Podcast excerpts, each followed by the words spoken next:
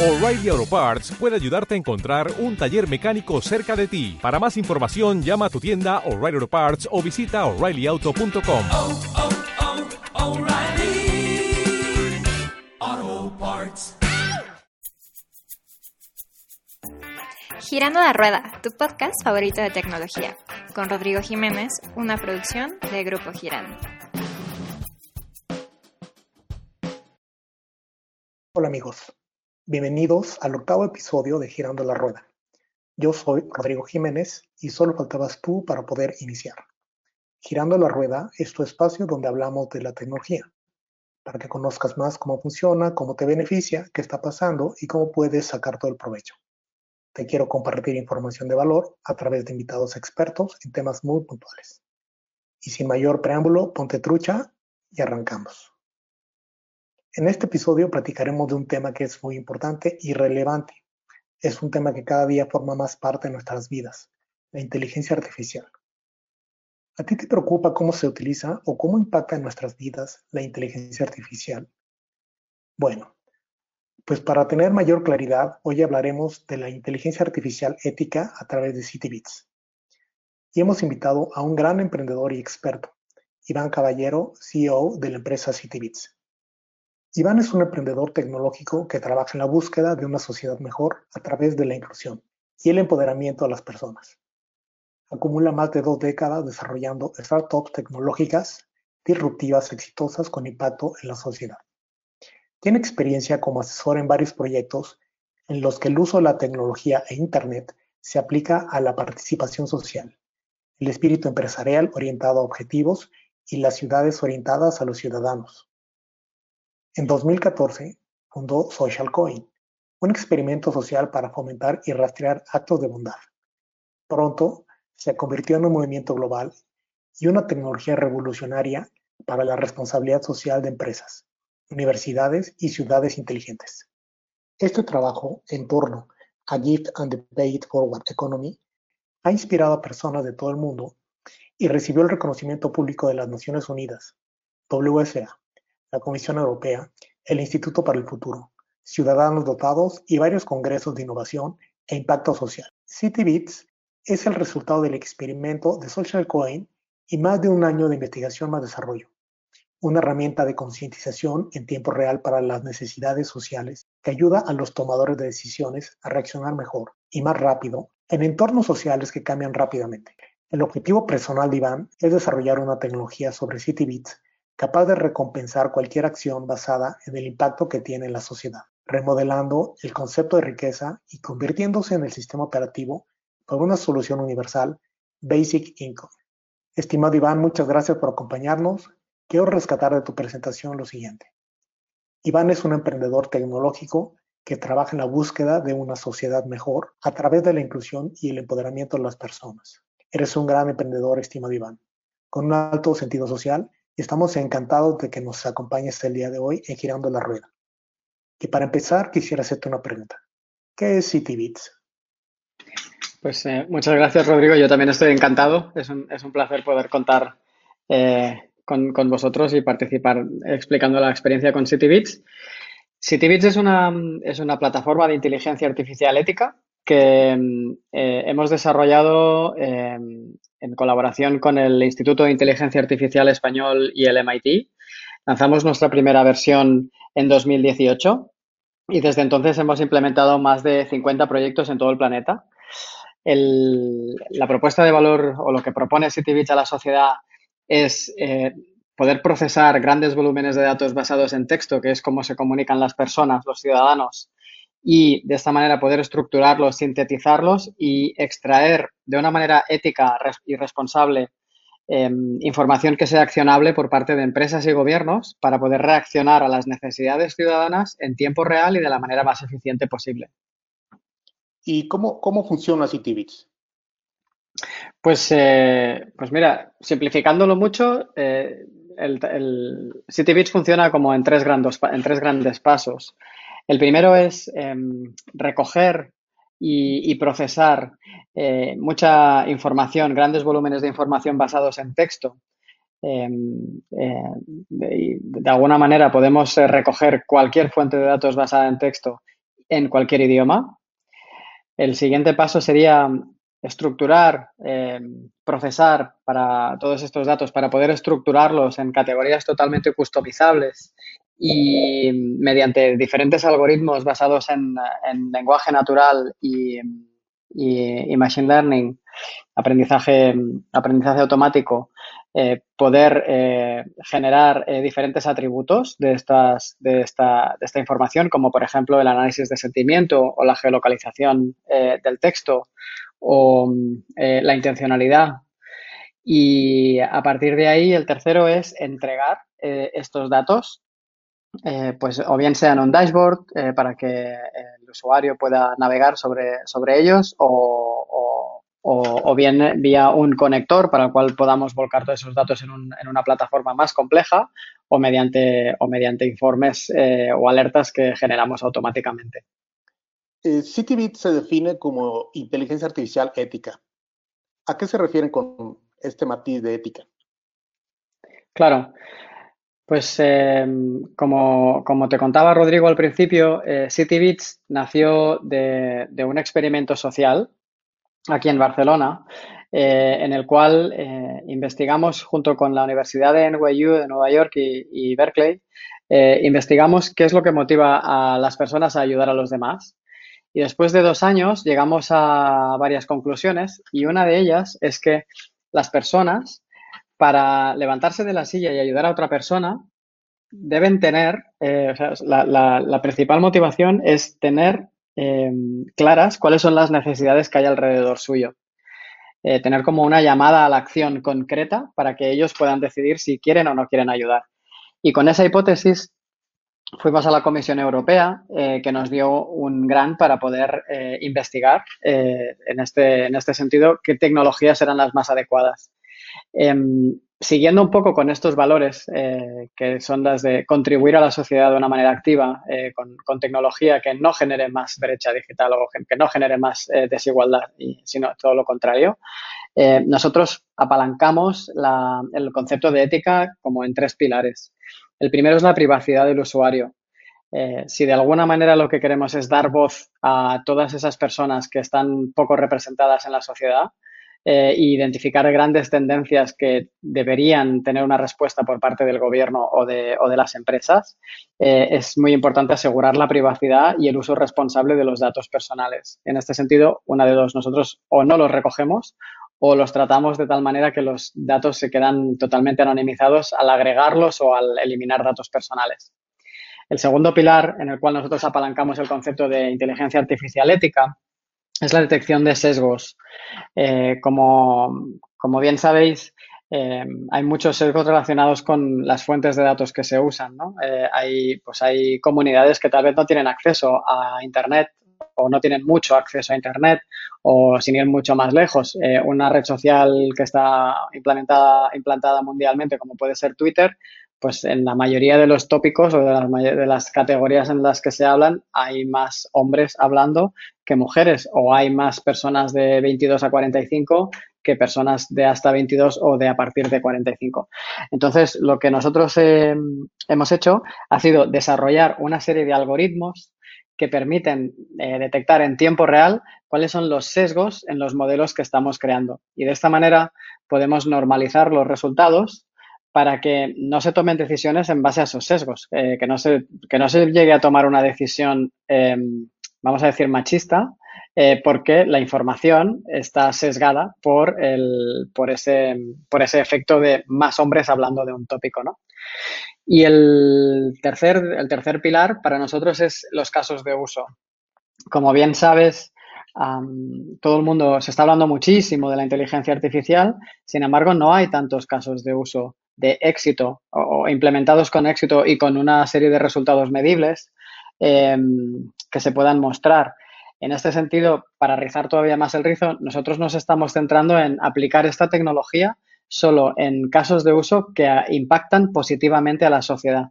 Si no estamos seguros, por ponerte, por ponerte un, esto es un poco abrirte las puertas de City Beach, eh, de las reuniones que tenemos, si nosotros no estamos convencidos de que un proyecto al, al, día siguiente, si sale en la primera página del periódico, vamos a estar orgullosos de lo que diga de nosotros, automáticamente no arrancamos ese proyecto.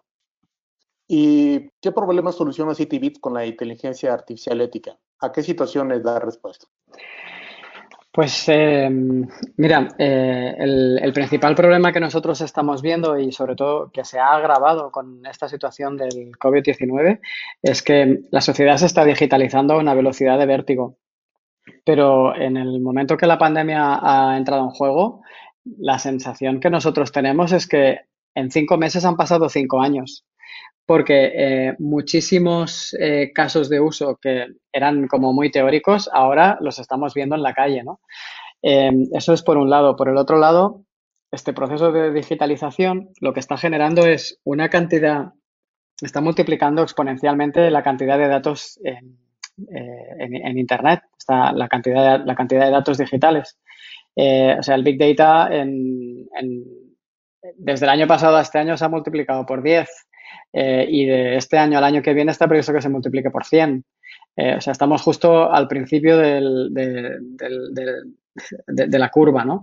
Eh, y otro de los elementos que es muy importante respecto a esto es que el 80% de estos datos eh, que se están generando son datos desestructurados. Esto quiere decir que son datos que no son números, eh, son normalmente es texto, en gran parte es texto.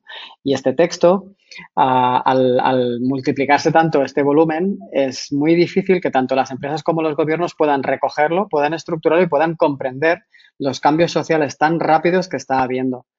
Y en este sentido lo que nosotros eh, hacemos es poder ayudar a comprender qué tendencias eh, sociales, sobre todo en entornos donde las tendencias sociales están cambiando rápidamente, pueden, eh, pueden afectar a, pueden afectar a, los, a, los, servicios o a las propuestas de valor por parte de gobiernos y de, y de compañías. Inclusive tengo entendido que con CityBits es capaz de identificar estas tendencias inclusive antes que los medios, ¿verdad? Sí, totalmente. De hecho, eh, como bien sabes, eh, hace aproximadamente cuatro meses lanzamos un proyecto que se llama Civiclytics en colaboración con el Banco Interamericano para el Desarrollo, en el que eh, estamos monitorizando todos los datos de Internet de 26 países de América Latina y el Caribe eh, alrededor de las opiniones que tienen y las necesidades que tienen las personas alrededor del COVID-19. En este sentido, eh, eh, este, con este gran volumen de datos, tenemos un caso muy particular del cual hemos escrito un, pequeño paper en el cual eh, vemos que aproximadamente creo que fue el 22 de mayo, eh, nuestro sistema estaba detectando que había muchas personas hablando de indicios de hambruna en eh, varios barrios de Venezuela y, Colombia. Y mmm, lo que nos sorprendió más es que 15 días después el New York Times eh, anunciaba como breaking news este, este hecho, ¿no? Entonces, bueno, esto es un ejemplo muy concreto, tenemos, tenemos bastantes más, pero al final lo que estamos viendo es que las personas que están en la calle y que de alguna manera están manifestando cuáles son los problemas, eh, nos pueden dar la información justo cuando está pasando. Eh, si somos capaces de identificar esas voces y justo en el momento que pasa, esas voces que son las, las importantes, eh, pues automáticamente los medios de comunicación van a quedar siempre desfasados porque lo que tenemos son millones y millones de personas a pie de calle que están diciéndonos qué es lo importante. Interesantísimo, la verdad es que suena muy bien y totalmente disruptivo. Iván, otra pregunta. Sabemos que CityBit se centra en la inteligencia artificial, pero ¿podrías dar un poco más de detalle de la tecnología? Claro que sí. Eh, nosotros usamos diferentes tipos de algoritmos. Eh, algunos son de eh, procesamiento de lenguaje natural o Natural Language Processing y otros son de Machine Learning o eh, aprendizaje automático. Em, y a muchos, bueno, varios de ellos los hemos desarrollado en colaboración con el Instituto de Inteligencia Artificial Español y eh, estos algoritmos tienen diferentes, eh, diferentes funcionalidades.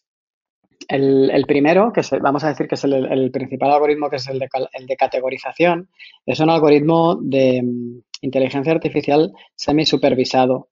Esto quiere decir que tiene que haber un humano ayudando a que este algoritmo se entrene. Eh, entonces, el, humano lo que tiene que hacer es decirle, si por ejemplo creamos una categoría que es educación, al algoritmo hay que decirle que eh, ejemplos de educación son universidad, escuela, eh, no sé, examen, y a partir de aquí con esa información, el algoritmo, al comenzar a recibir datos, es capaz de decir, ah, pues eh, si alguien está hablando de universidad y el nombre de una universidad concreta, pues automáticamente dice, ah, pues mira, esta, esta palabra, que es el nombre de una, identifico que es el nombre de una universidad porque, porque estas personas están refiriéndose a esto en el, contexto de, de, educación, ¿no? Y todo esto va dentro de educación. A partir de ahí, eh, lo que hemos desarrollado son bastantes algoritmos que son no supervisados, que trabajan de manera autónoma, que detectan el sentimiento de lo que se está diciendo, que son capaces de identificar la geolocalización. Por ejemplo, si hay alguien hablando de un parque, pues podemos identificar que ese parque está en, una ciudad concreta, que está en Medellín, que está en Bogotá, que está en Barcelona, eh, y automáticamente podemos eh, hacer una geolocalización de esa información.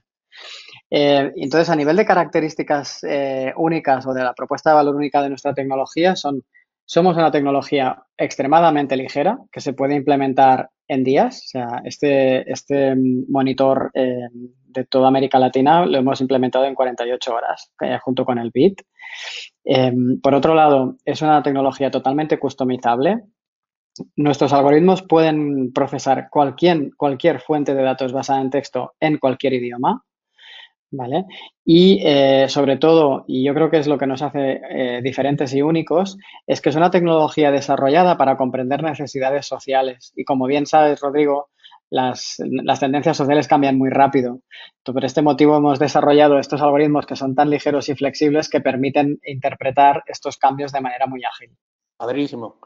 Oye, Iván, sabemos que CityBits trabaja con éxito proyectos en todo el mundo y de temáticas variadas. ¿Podrías explicarnos estos casos de éxito que se hayan finalizado para poder entender mejor el valor de CityBits? Claro. Eh, mira, eh, nosotros trabajamos sobre todo con dos, con dos tipos de industria. Una es eh, los servicios financieros y otra es el sector público. Por poneros algunos ejemplos sobre servicios financieros, pues estamos trabajando en Kenia y en Japón con los organismos reguladores eh, eh, financieros, que al final lo que hacen es identificar si los bancos están dando buen servicio a la ciudadanía.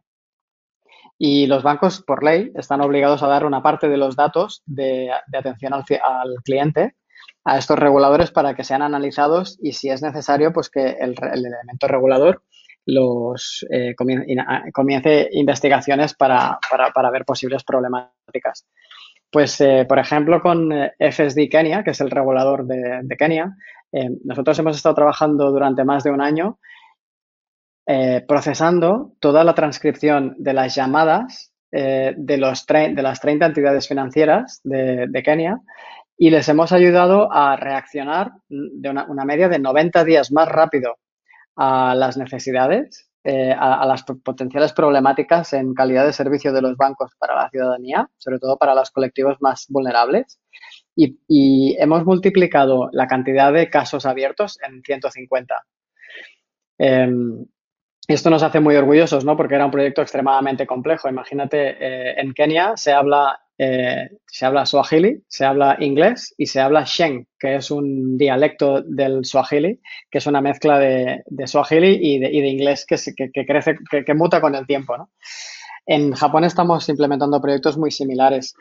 Otro proyecto que estamos eh, empujando con entidades financieras está relacionado con el análisis de riesgos para los negocios. Ahora, por ejemplo, con el, con el COVID estamos viendo que factores externos al propio negocio impactan en el éxito o en el fracaso de ese negocio, ¿no? Por ejemplo, en restaurantes. Eh, entonces, eh, estamos ayudando a varias, a varias entidades financieras a poder identificar tendencias sociales que impactan en el éxito o el fracaso de un banco. Eh, mediante transformar datos que son totalmente cualitativos en números. Un ejemplo sería la percepción de seguridad de un barrio. Eh, si la percepción de seguridad de un barrio baja, eh, los, locales o lo, los negocios locales de, ese barrio pues eh, sufren un poco.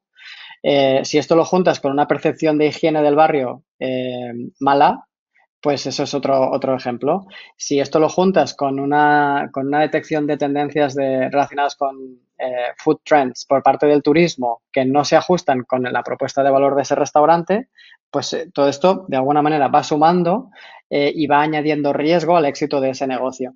Y en este sentido estamos ayudando a bastantes entidades bancarias a identificar cómo tendencias sociales que son totalmente abstractas y ajenas a ellos están afectando a los negocios a los que ellos están dando crédito. para, por irnos a un, poco, un poquito más al sector público, estamos trabajando con, diferentes gobiernos, como por ejemplo el gobierno de Navarra, eh, que, es el, que es el gobierno del norte de España, para ayudarles a detectar casos de eh, discursos de odio contra comunidades vulnerables, eh, sobre todo migrantes. Y esto lo que hacemos es identificar qué narrativas de odio hay contra ciertas comunidades concretas, contra ciertos colectivos, y lo geolocalizamos para que el gobierno pueda dedicar parte de su presupuesto a generar contranarrativas y conseguir que esto, estos discursos de odio no vayan a más. Otro ejemplo es eh, que, nos, encanta es eh, estamos trabajando con la Fundación 11 aquí en España, que es una fundación eh, que, ayuda a los discapacitados, sobre todo visuales, a, crear mapas de accesibilidad en infraestructuras de todo el país, gracias a lo que está diciendo la ciudadanía. O sea, tú imagínate, si tú quieres crear un mapa de accesibilidad de toda una ciudad, ¿cómo lo puedes hacer? ¿no? Pues tienes que llevar a mucha gente a la calle y comenzar a, mirar pues si este, este universidad tiene rampas para poder ir en silla de ruedas, si está todo bien señalizado, si no. Entonces, lo que hacemos es, esto sería un trabajo imposible que necesitaría muchos años, ¿no? Entonces, lo que hacemos es identificar qué está diciendo la ciudadanía cuando se encuentra un problema. Todo esto lo ponemos en un mapa y a partir de ahí podemos crear un mapa de accesibilidad para todo el territorio español eh, con el cual la Fundación 11 puede tomar acciones eh, concretas. Y por último, y yo creo que, por ponerte un ejemplo eh, de, la región, es, con el BIT estamos trabajando en este proyecto de monitorización de las necesidades alrededor del COVID-19, necesidades ciudadanas en 26 países de América Latina y Caribe. Y este proyecto me parece muy disruptivo en el sentido de que Estamos recogiendo toda todos los datos de Internet, los estamos procesando, los estamos volcando en un observatorio público. Cualquier persona puede acceder a ese observatorio público y ver qué tendencias hay en su región, en su país, en su ciudad. Y no solo eso, sino que es que además los datos anonimizados y estructurados los estamos entregando como open data, con lo cual cualquier emprendedor, cualquier gobierno, cualquier estudiante puede coger esos datos y crear servicios para reaccionar ante las necesidades que se, se, están detectando en tiempo real. Con lo cual, esto para nosotros es un ejercicio de transparencia, es un ejercicio de empoderamiento ciudadano a través de los datos, eh, que creemos que en una sociedad em, venimos de la sociedad industrial, ¿no? Donde el que tenía más capital era el que, el que realmente podía, el que podía generar grandes cambios. Hoy en día estamos en la sociedad del conocimiento, que es el quien tiene conocimiento puede generar grandes cambios en la sociedad y pensamos que es un ejercicio es muy disruptivo por parte del Banco Interamericano para el Desarrollo el hecho de dar todos estos datos en, abierto para que cualquiera pueda generar eh, modelos de valor añadido y de servicio social gracias a ellos. Iván, es increíble todo esto que nos estás platicando. La verdad, esperamos que eh, las organizaciones, los países y los responsables puedan tener acceso y puedan entender lo que es la, inteligencia artificial con ética. Me queda muy claro con tu explicación. Pues bueno, los ejemplos que nos dices también son muy claros, te agradezco. No sé si hay algo más que tú quisieras agregar.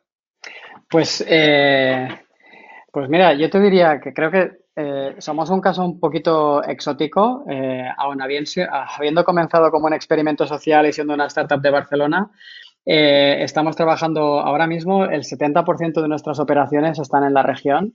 Estamos ahora viendo de, crear una oficina de operaciones en, todavía no sabemos dónde, pero, pero en, seguramente o en Colombia o en México o en Brasil. Eh, y, deciros que hacer un llamamiento, que quien quiera probar nuestra tecnología, quien quiera eh, colaborar con nosotros, eh, nosotros estamos encantados. somos un, tenemos una vocación muy social y muy colaborativa, con lo cual todo lo que sea talento y ganas de emprender y de empujar proyectos que vayan a transformar la sociedad, nosotros los vamos a apoyar indudablemente. Muchas gracias, Iván Caballero. Ha sido muy, muy interesante escucharte. Te agradecemos. Queridos amigos, esto es todo por el día de hoy. Nos vemos en la próxima. Iván, y nuevamente, muchas gracias y hasta pronto. Muchas gracias. No olvides seguirnos en nuestras redes sociales, en Twitter como arroba giranmx, en LinkedIn como Giran Consultores, en Instagram como Girando la Rueda y también puedes consultarnos en nuestra página web oficial www.giranmx.com.